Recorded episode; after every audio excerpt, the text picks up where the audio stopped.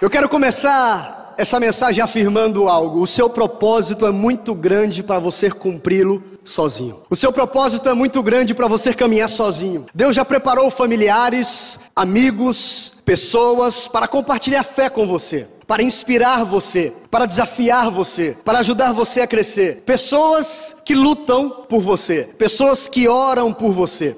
E é certo que os nossos relacionamentos definem o nosso destino. Nossos relacionamentos definem o nosso destino. Nossos relacionamentos são as maiores influências da nossa vida, quer seja para o bem, quer seja para o mal. Por isso, nossas alianças definem a nossa caminhada, como nós seguiremos e o nosso destino. E é certo que a razão pela qual algumas pessoas não alcançam um potencial alto na vida é porque estão cercadas de pessoas erradas. Algumas pessoas não conseguem se desenvolver porque estão rodeadas, porque estão cercadas, porque são influenciadas por pessoas erradas.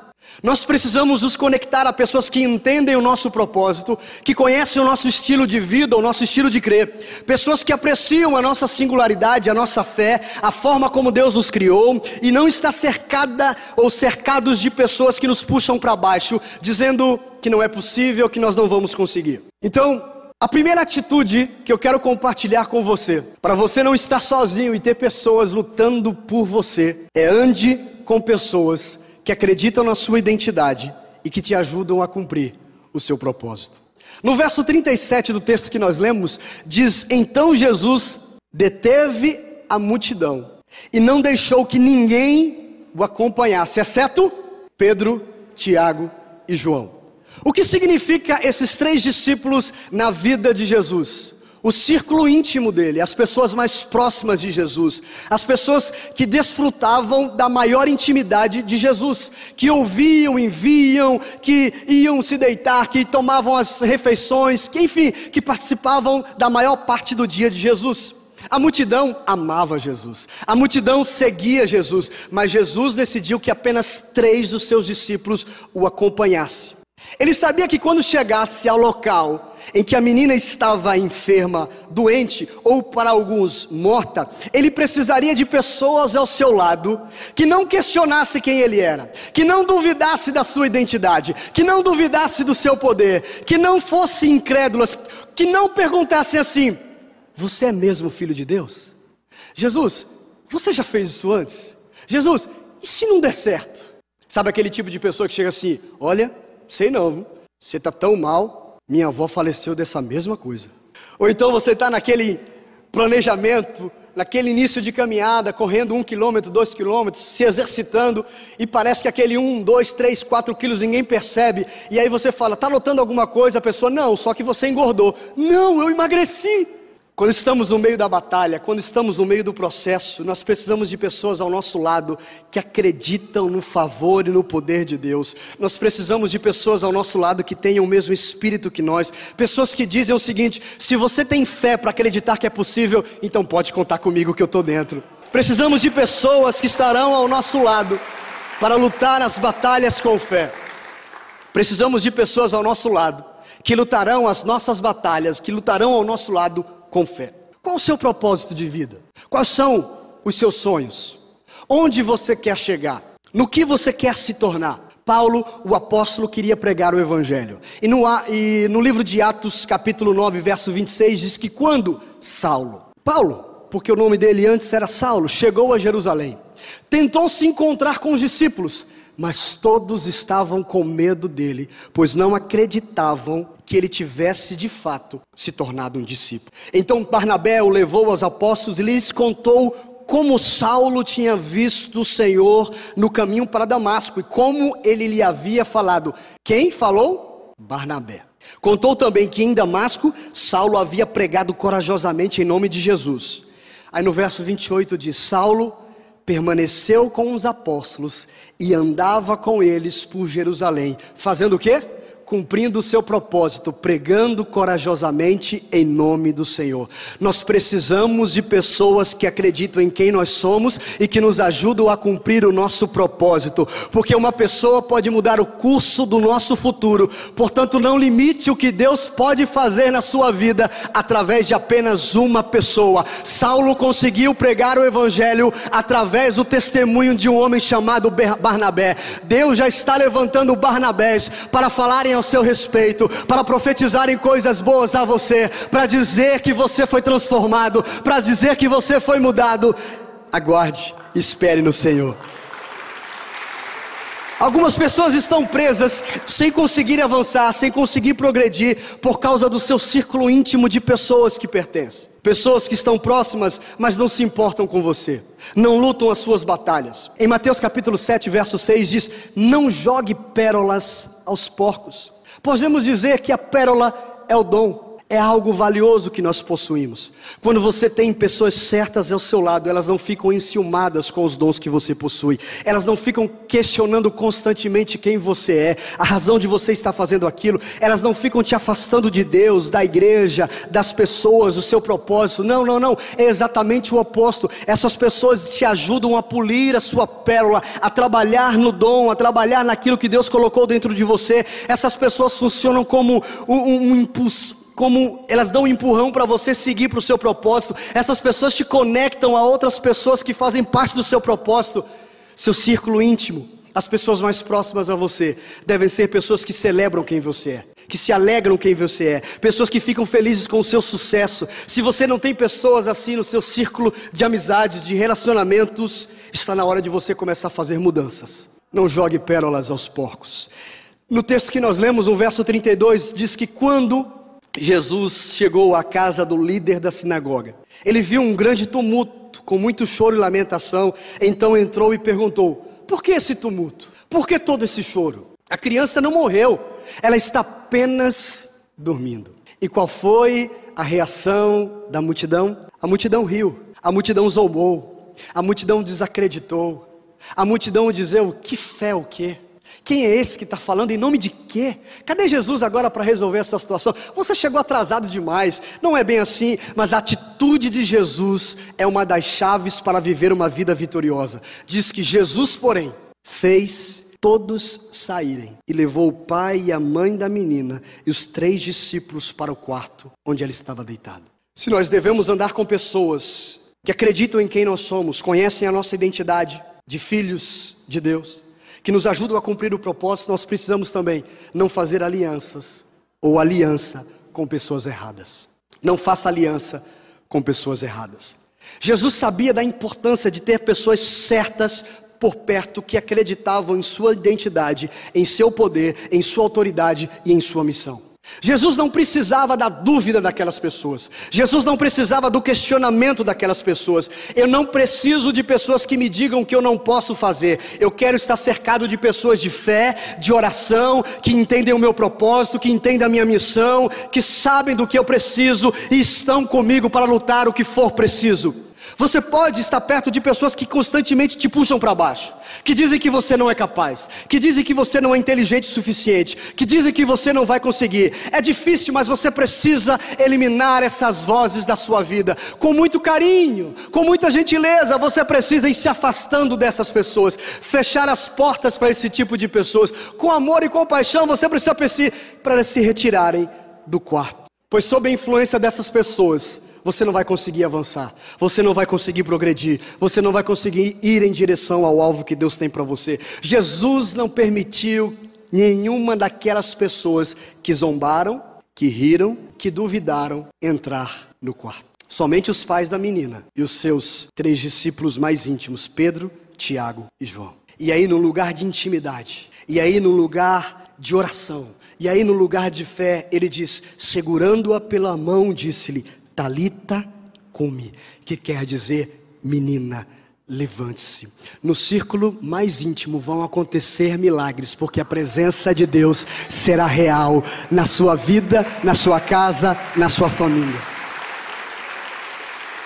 Nosso Deus continua realizando milagres, nosso Deus continua operando maravilhas, mas pense no seguinte: Jesus poderia ter curado aquela menina, poderia ter ressuscitado aquela menina na frente da multidão que zombou, que riu, mas ele não quis fazer isso. Ele é o filho de Deus, ele pode fazer tudo na hora que quer, da forma que quer, mas ele não fez. E ele estava nos ensinando uma coisa: as pessoas do nosso círculo íntimo são extremamente importantes.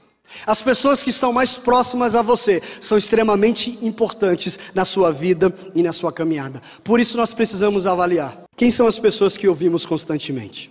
Quais pessoas têm influenciado a minha maneira de pensar, a minha maneira de agir e a minha maneira de me comportar. Por quem eu estou sendo influenciado? Quais são os escritores ou autores de livros que eu mais leio? São cristãos ou não? Quais são os pensamentos filosóficos que têm guiado a minha vida? Quais são as atitudes que têm sido frequentes na minha vida, com quem eu passo a maior parte do meu dia, com quem eu fico trocando mensagem o dia inteiro, com quem eu fico conversando o tempo todo no meu local de trabalho. Essas pessoas estão te aproximando ou te afastando de Deus? Essas pessoas estão construindo ou destruindo bons hábitos na minha vida? Essas pessoas estão me ajudando, me auxiliando ou me empurrando para uma vida excelente, para uma vida íntegra, generosa, respeitosa, temente a Deus, santa? Ou elas estão me afastando de Deus, da igreja, me deixando mais preguiçoso, rancoroso, murmurador, pessimista? A Bíblia nos conta a história de um rei chamado Josafá. Josafá era um rei muito bem sucedido, temente a Deus, tinha riquezas e era aclamado em toda Judá. Mas se viu em ruínas por fazer aliança com Acabe e Jezabel. Isso você vê no livro de 2 Crônicas, capítulo 18, verso 1. A aliança de Josafá com Acabe destruiu o seu lar, destruiu o seu legado, acabou com a fé do seu filho Jorão e levou todos os seus filhos à morte. Uma aliança errada acabou com a família de Josafá, o levando a perder todo o seu legado. Talvez você esteja preso a uma amizade que só está fazendo mal a você, mas você pensa, pior é estar sozinho. Não. Pode ser que por algum tempo você fique sozinho e sem amigos. Pode ser que no, durante algum tempo você se sinta sozinho. Mas preste atenção, escute isso. Você nunca desistirá de alguma coisa por Deus e ficará sem receber algo melhor da parte dele. Você nunca vai desistir de algo por Deus e ficará sem receber algo melhor da parte dele. Deus não apenas vai te dar novos amigos, mas ele vai te dar amigos melhores, amigos que lutarão, amigos que vão orar por você, amigos que te, impulsa, te empurrarão e te impulsarão, impulsionarão você para cumprir o seu propósito, amigos que te ajudarão a você se tornar quem Deus te chamou para ser. E isso significa você avaliar as pessoas que você mais se relaciona no seu local de trabalho, onde você passa a maior parte do seu dia conversando, lanchando, comendo, rindo, trocando informação, trocando piada. Isso vai influenciar com quem você senta numa cadeira para esperar a pessoa cortar o seu cabelo e fica ouvindo aquela pessoa. Isso vai influenciar quem você permite que é, cuide das suas mãos. Enfim, isso vai, vai influenciar quem você permite entrar na sua casa, o local que você vai fazer compras. Mas por favor, não me entenda mal. Um dos propósitos da minha vida é auxiliar pessoas, é ajudar pessoas, é cuidar de pessoas, é levar pessoas a encontrarem o seu propósito. Mas existem momentos em que precisamos perceber algumas situações. Porque existem pessoas que não querem ser ajudadas. Existem pessoas que preferem ficar com seus problemas e defeitos para chamarem a atenção das outras pessoas. Elas são dependentes de ajuda, são dependentes da atenção, então elas sempre estão numa posição de vítima. E talvez você esteja num ciclo vicioso ajudando essa pessoa a ficar sempre dependente de ajuda e de atenção. Portanto, caminhe com quem tem o mesmo ideal que você. Faça aliança com quem está indo na mesma direção que você. Não se alie com quem quer roubar o melhor de você. Faça aliança com quem, quem quer completar e não tirar algo de você. Provérbios capítulo 27, verso 17 diz: Como ferro afia o ferro, assim um amigo afia o outro. As pessoas próximas a você têm te feito mais forte. As pessoas mais próximas a você estão te ajudando a você se tornar um cristão melhor, um pai melhor, um cônjuge melhor, um líder melhor, uma pessoa melhor. A vida é curta demais, o tempo é valioso demais, o seu propósito é muito grande para você fazer alianças com pessoas erradas. A Bíblia diz em 2 Coríntios capítulo 6, verso 14: Não se ponham em julgo desigual com os descrentes. Como pode a justiça ser parceira da maldade? Como pode a luz conviver com as trevas? Que harmonia pode haver entre Cristo e o diabo? Como alguém que crê pode se ligar a alguém que não crê? A Bíblia nos conta a história de uma mulher chamada Isabel. Por muitos anos ela ficou estéril, sem poder gerar um filho. E naqueles dias, uma mulher sem gerar filhos era totalmente desprezada pela sociedade e pela sua própria família. Mas no final da sua vida, na sua velhice, Isabel consegue engravidar. Isabel estava feliz em finalmente ver o sonho tornar-se realidade. Mas imagine como foi a gravidez dessa senhora. Ela nunca tinha passado por essa experiência. E numa idade já avançada, os receios, os medos, os temores, ela não sabia como era a experiência. Será que está tudo bem com esse bebê que eu estou carregando? Será que é normal ele chutar? Será que é normal ele não chutar? Será que é normal eu sentir isso? E no sexto mês da gestação de Isabel, ela recebe uma visita inesperada. Sua prima Maria vai ao seu encontro. E a Bíblia diz que Maria vai até a casa de Isabel. E Maria saúda Isabel. Certamente elas se abraçam, se cumprimentam. E a Bíblia diz no versículo 41 de Lucas capítulo 1 que ao ouvir a saudação de Maria, o bebê de Isabel se agitou dentro dela e Isabel ficou cheia do Espírito Santo. Naquele momento, Isabel tinha a convicção e a certeza: o bebê dentro de mim está vivo. Naquele momento, Isabel se alegrou e disse: Eu sei que a promessa que eu carrego está vivo dentro de mim, está viva dentro de mim, está prestes a se cumprir. Imagina a alegria daquela mulher ao saber que o seu bebê estava vivo. Isabel abriu a porta da sua casa para receber a sua prima Maria. Deus já projetou ou já preparou pessoas para entrarem na sua vida que farão o bebê dentro de você pular e se agitar pessoas que profetizarão as promessas de Deus para a sua vida, pessoas que darão sonhos às promessas de Deus na sua vida, pessoas que darão vida aos sonhos que Deus tem para a sua vida. Maria era uma conexão divina com Isabel, ela foi enviada pelo próprio Criador do universo para gerar fé, esperança no coração e na vida de Isabel. Maria não precisou dizer nada, Maria não precisou dizer nada misterioso, Maria precisou precisou apenas se aproximar de, de Isabel, para que a promessa dentro de Isabel se agitasse e ganhasse vida e ganhasse força. Assim como foi com Isabel, Deus já designou Marias para baterem na porta da sua casa e gerarem fé no seu coração, esperança. A promessa que está dentro de você vai ganhar vida, vai se agitar. E quando essas pessoas chegarem, elas não precisarão dizer muita coisa, sabe aquela conexão espiritual, sabe aquilo que vai dizer, é isso. Era você que estava faltando, era essa palavra que estava faltando no meu coração, era essa força que estava faltando, era esse abraço que estava faltando, era essa palavra que estava faltando na minha vida. Mas não abra a porta quando a fofoca bater, porque ela não vai te ajudar. Não abra a porta quando a murmuração e reclamação de tudo e de todos, o sistema da igreja, do ministério, do governo, de tudo chegar na sua casa. Tá? Ou não abra a porta quando a mentira bater. Não abra a porta quando o pecado bater, porque ele só quer matar, roubar e destruir a sua vida. Mas abra as portas da sua vida. Abra as portas da sua casa para as promessas de Deus entrarem. Abra as portas para as pessoas que vão inspirar você. Abra as portas da sua casa para gerar fé, amor e esperança em seu coração. Maria estava grávida de Jesus. Isabel estava grávida de João Batista. E quando elas se encontram, há uma explosão de fé.